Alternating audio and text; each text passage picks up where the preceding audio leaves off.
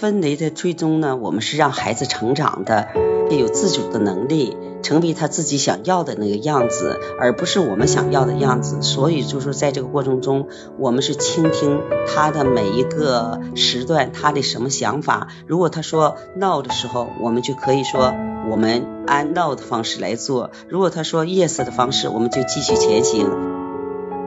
欢迎来到恩母三千说育儿节目，我是恩熙林。在这里，我将分享一些育儿心得和一些孩子成长中经历的故事，为我们彼此相识，开始我们关于育儿成长的点点滴滴。Hello，阿尔德斯，你好。嗯，Hello，你好，恩姐姐。嗯，也很高兴能和你今天爱是为了分离，或者是你怎么样为这个分离做准备这个。话题的讨论。哦，OK，我先问一下啊，你对这个最好的爱是分离，你是怎样想的？呃，因为我自己是两个孩子的妈妈嘛，然后而且 可能我经常会打着这个爱是要分离这种旗号，然后来 来逃脱对他们的一些特别细致入微的照顾。哦，是这样哈，呃，那然后呢？你有什么想法？对分离这个概念，你是如何想的？嗯，其实呃，我是这样认为的，就是一个人可能呃能伴其一生的，可能真的只有自己，呃，包括你父母陪伴你，可能是在你儿时那那那一段时期，然后慢慢的，父母希望你去有朋友、有伴侣，他其实都是知道。他不能陪伴你一生，然后所以才会说哦，让你这样，让你那样。他无非就是希望在他不在了的时候，能有人，就是能给你一些慰藉。所以，对对对，嗯，对，包括你后来就是从你接触到朋友，然后后来到伴侣，包括他伴侣，他可能也不能陪你一生。包括你再有自己的孩子，其实归根究底。就是陪伴你一生的，你只可能是自己，所以这种分离，可能咱们更多的是在讨论，就是说如何和孩子去做一个分离。对对对，这是一个这是一个点，但是宏观上来讲，其实就是你怎么样去很快的，嗯，能既能去和大家愉快的相处，又能把自己一个人的时间。就是说，能自己和自己和平和温和的去度过，这是一个宏观的分离。对对对对，呃，我也是这样认为的哈。我我觉得你这个观点是非常非常正确的。那我对这个分离呢，我觉得实际是应该人生呢永远伴随着分离。比如说孩子出生时候跟母亲身体的分离，那么如果说孩子学会走路的时候，孩子从你的怀抱中出现了分离。当孩子走进幼儿园的时候，跟你的视线又跟孩子是一个分离的；当孩子走到大学的时候，他生活上又是一跟你是一个分离的。比如说他谈恋爱的时候，那情感时候呢，又有一定的分离。所以说人生呢，无处不在分离。当孩子长大时候，我觉得就是说分离是呃一种最好的方式。从理论上说，应该是。不是我们最认同的，但是呢，它是客观存在的。因为只有这种分离呢，让孩子应该走的应该是更好的。因为孩子他有他的人生，我们有我们的人生，应该说两代不同的人生。我们作为母亲这个角度想法呢，就是说让孩子分离之后，让他能够更好的成长。对，如果就是说咱们把刚才那种宏观的分离，呃。就是按节点来看的话，可能，嗯，因为您是做那个，呃，孩子亲子成长类的节目，所以咱们把它细致的就关注在这一个点，就是怎么样和孩子去分离。嗯，因为其实说白了，就是现在像您，您的孩子已经很，嗯，就比较大了，然后像我们的孩子还比较小啊，就是，嗯，不管怎么样吧。为什么要去做这种这种分离？就是我认为他，因为我可能就是把他，呃，就是拉远以后看，我不可能陪伴到他。我希望他能有自己去独处，或者是自己去关照自己的那样一个状态。所以我可能要把这份爱给他。我来讲一讲，讲个小例子吧。嗯，因为就是我在生大宝的时候啊，嗯，刚开始因为也是个新手妈妈嘛，就觉得有点手忙脚乱，可能也会掺杂一些老人的传统的教育观念。嗯，就刚开始那个孩子就会经常抱着，后来有一天，啊，对，这这这也算是一种，就是没办法去分离，好像他老人的传统观念就会觉得，在那个时期你不能和他去分离呀，啊，一般都是啊抱着，吃完以后也是抱着，然后哄着，然后睡觉也是搂着，就是那样子。但是发发生了一个问题，也不是个什么大问题，我的孩子他就经常的吐奶。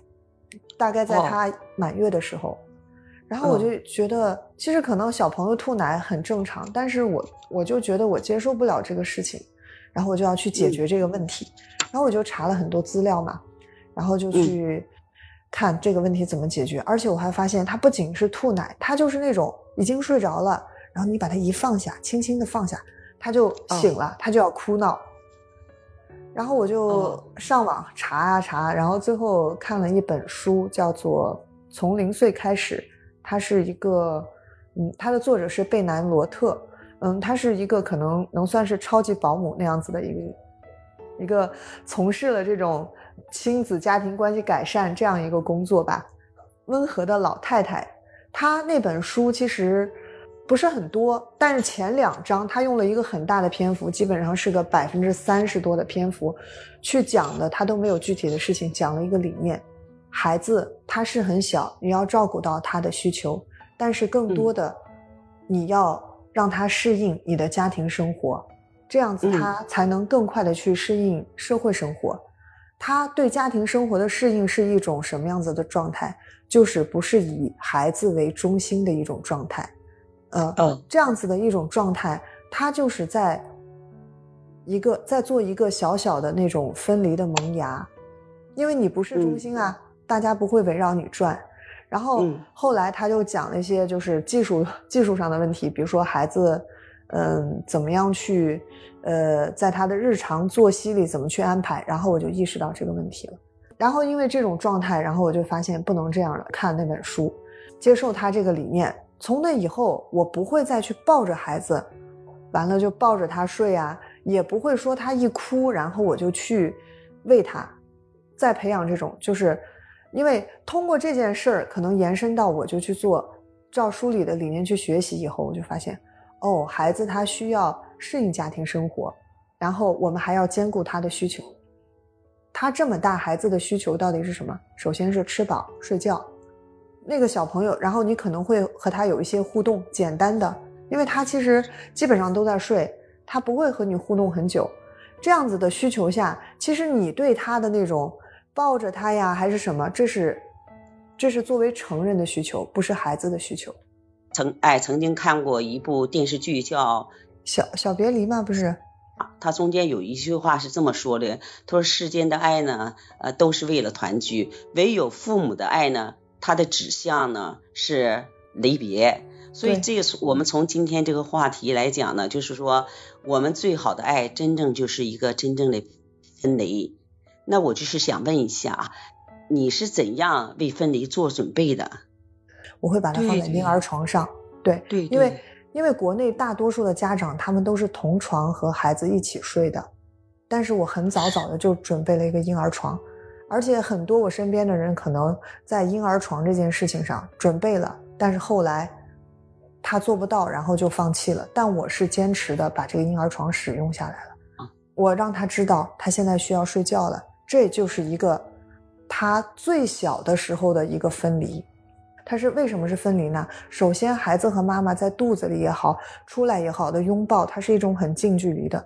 但是在睡觉的时候，他知道。哦，我现在要独自去面对一些事情了。这个时候，他这个年龄段，这是他第一个应该说是要独自面对的事情。但是这种分离不是说我把你放到婴儿床，我就不管了。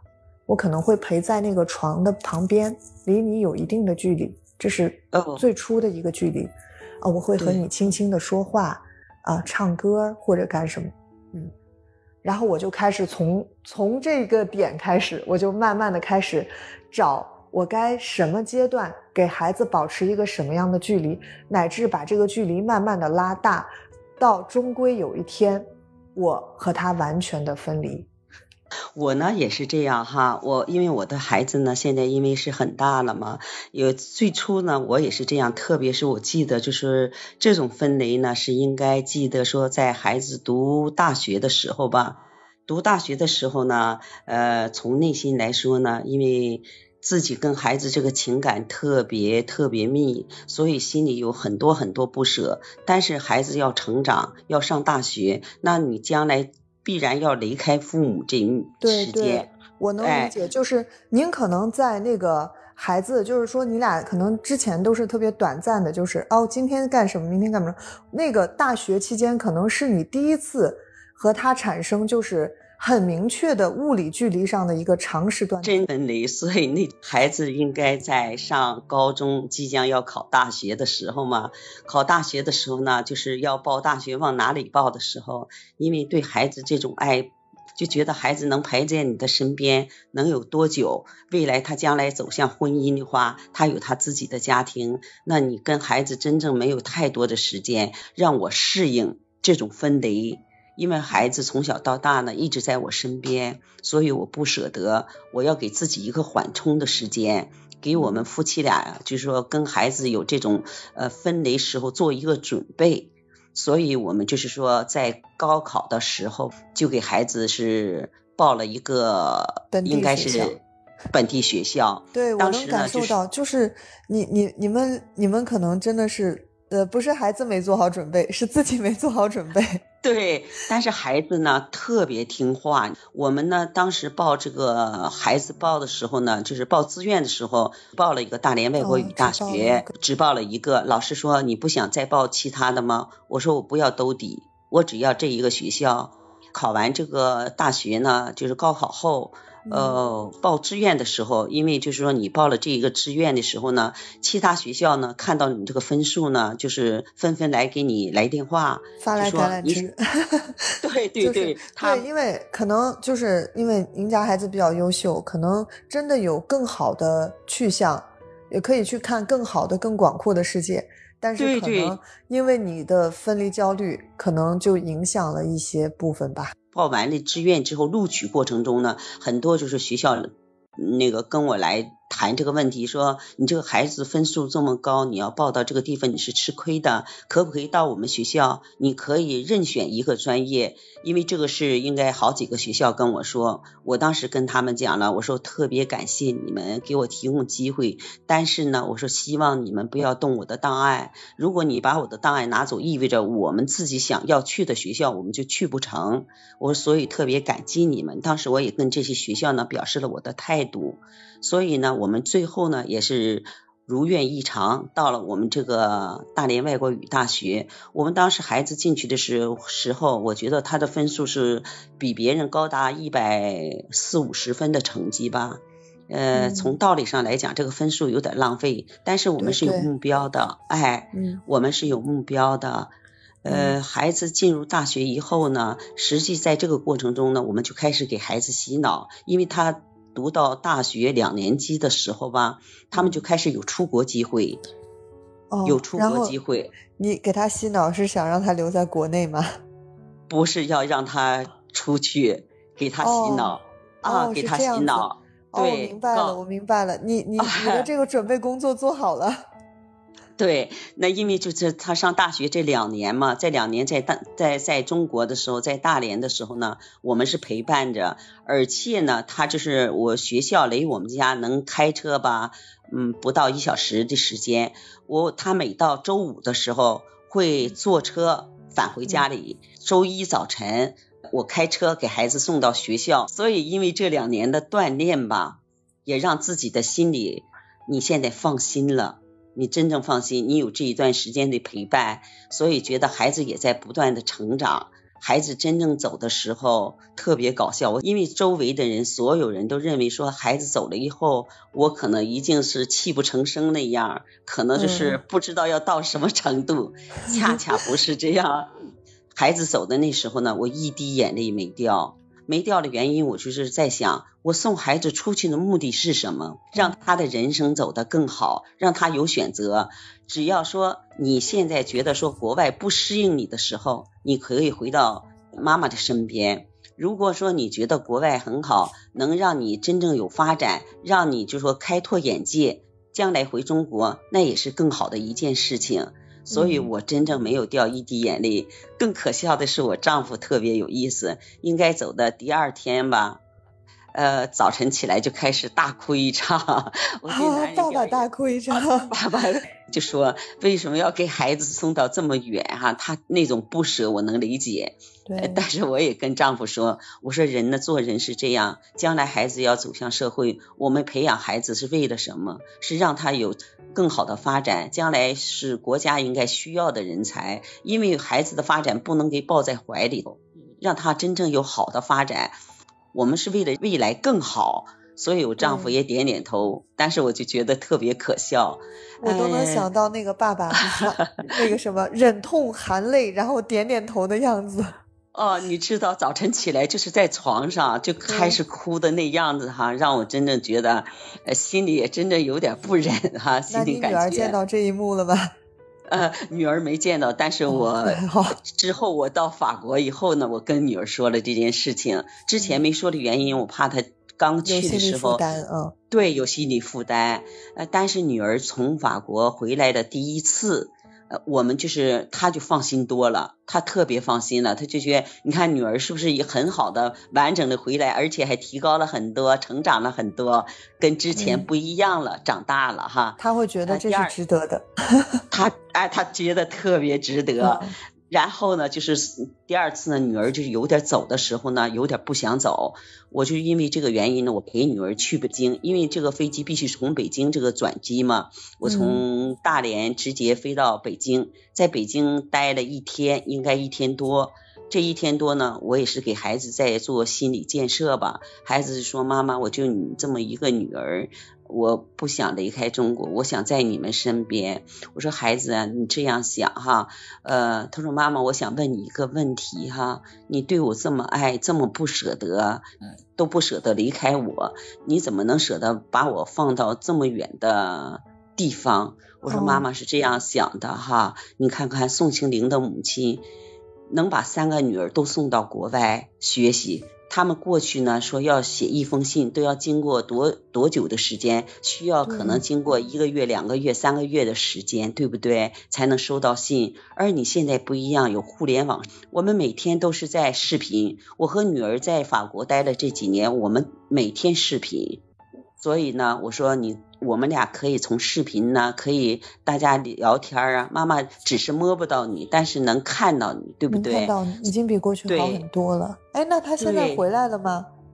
没有，现在已经是在加拿大，已经是结婚在加拿大，有两个宝贝了。但是就是讲他那个过程中呢，我就给他做了这种心理建设。你看看宋庆龄的母亲，把自己三个女儿要送到国外去学习。也就成就了他们的一生，所以妈妈希望你的人生走得更好。那女儿真正很争气，在国外呢学习以后呢，她就是又读了这个研究生，读了研究生是法国高商学院。当在她念完研究生的是一月份的时候吧，孩子也就回中国了。我们是定在十月，就加拿大给她定的是十月份通签要走嘛，所以那种又是一个真正的更加的这个分离。嗯，更加的分离，因为他要去那远远渡重洋，然后虽然可能现在交通比较便利，但是可能即便他在便利，物理距离上更远，包括你的这种因为自己方面的这种语言上面的障碍，可能觉得啊重逢就会更难一些了。对对对对，所以就是这这样呢，就是姑娘呢，也就是呃十月份之前吧，应该在一月份回来了以后，十月份就过签了，孩子就去了加拿大，所以我觉得他的成长是他应该喜欢的人生吧。对，我能从你的故事里感觉到，就是你可能在他上大学刚刚上大学的时候，那个时候你没有准备好为这种就是。大的一个分离，你没有为这个分离做好准备的时候，你选择了一个折中的办法，孩子也真的是很配合你，然后呃，他接受了你的这种呃设定也好，或者是接受了您的建议，然后在这大学两年期间，然后你们各自去做自己的准备，然后包括你准备好了，因为前期可能是你自己有分离焦虑，但可能孩子没有，但你有在这种时间的调整下，为了给他一个更好的未来，然后你尽快调整好。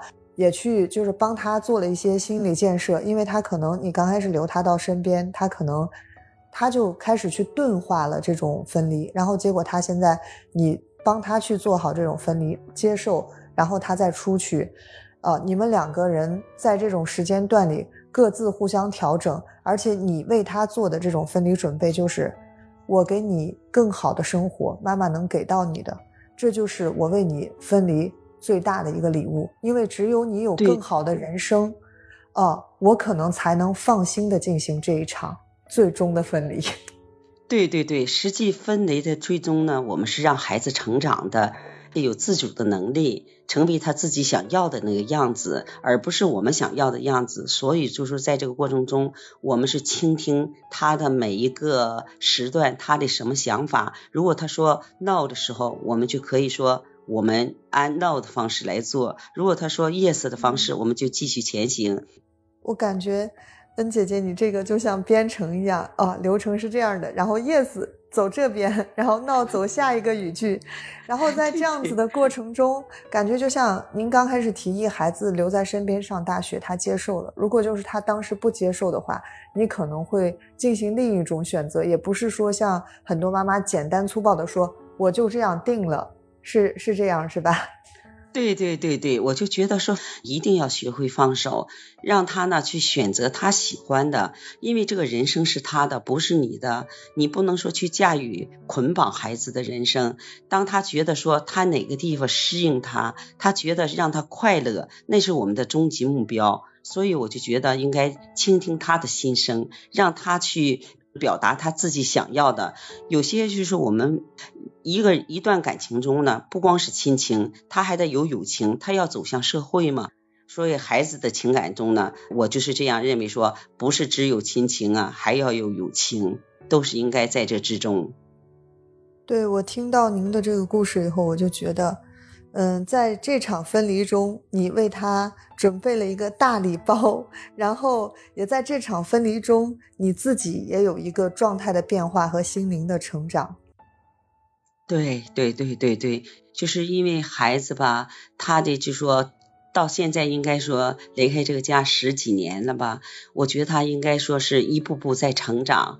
那么我们呢是只是说在初始阶段，那那段时间呢是我们真正很好的这个陪伴。真正的他走入了自己的婚姻的殿堂的时候，那他就有另一半，有他的爱人，所以他那种家庭呢又是一个。呃，可能在呃循环往复的这个过程中嘛，所以我觉得只要他过得好，那就是说人生过得精彩，母亲想要的这个结果。嗯，我相信您的这种做法也为他打了一个很好的模板，然后他也会把这样子的很好的一种方式传递给他的孩子，然后大家会在一种平和的状态下。为这种爱去做更充分、更温和、更易于接受的准备。对对对，所以说我们现在还是说，最好的爱是分离，做好了准备，孩子应该走得越来越好啊，这都是一个过程，对不对？对，作为我，嗯，这种就是我的孩子还很很小嘛，然后我可能在慢慢的建立这种分离的过程中，也可能会参照你的这个样本。嗯，学习一些东西，也为我今后 每一次更大的、更远的分离，也做一个准备吧。所以今天我们谈论这个话题呢，我觉得真正特别好。一个是走过来的人，一个是呢正在路上，正在要准备未来要分离，做好准备心理建设吧。这个话题对我们来讲，真正是大家都应该去想到的，这是一个必然的结果。因为孩子只有说想让他成长呢，你只有是让他分离。孩子这种分离吧，我们主要是想培养他自己的独立的人格，哈和他的生存能力，成就他自己的人生吧。嗯，所以我们可以说，孩子，呃，妈妈这样为了妈妈这样做，都是为了有一天给你更好的爱，给你一个生活的大礼包。当然，在这途中，我们也得到了一些成长。对，最好的爱就是分离，所以我们现在就是好好去接纳，也就是好好去享受孩子分离后的成长。对，您您在这种状态下是去享受那个孩子分离后的成长，然后我就是先把这个在大分离前做好这个准备工作、备战工作。对，所以今天我们谈论这个话题啊，我觉得真正特别有意义。呃，就是每个人都要走到的这一步，所以呢，我就觉得接下来呀，我们的听众呢也好哈，我们的小耳朵也好，都要好积极的准备。呃，所以我们今天这个话题，希望能帮助到大家，也希望大家呢能通过我们今天我和阿尔德斯呢两个人的交谈中呢，能够做好这个准备，就是。最好的爱是分离，所以你们为这个分离做好准备了吗？期待呢能听到我们下一期的节目。好的。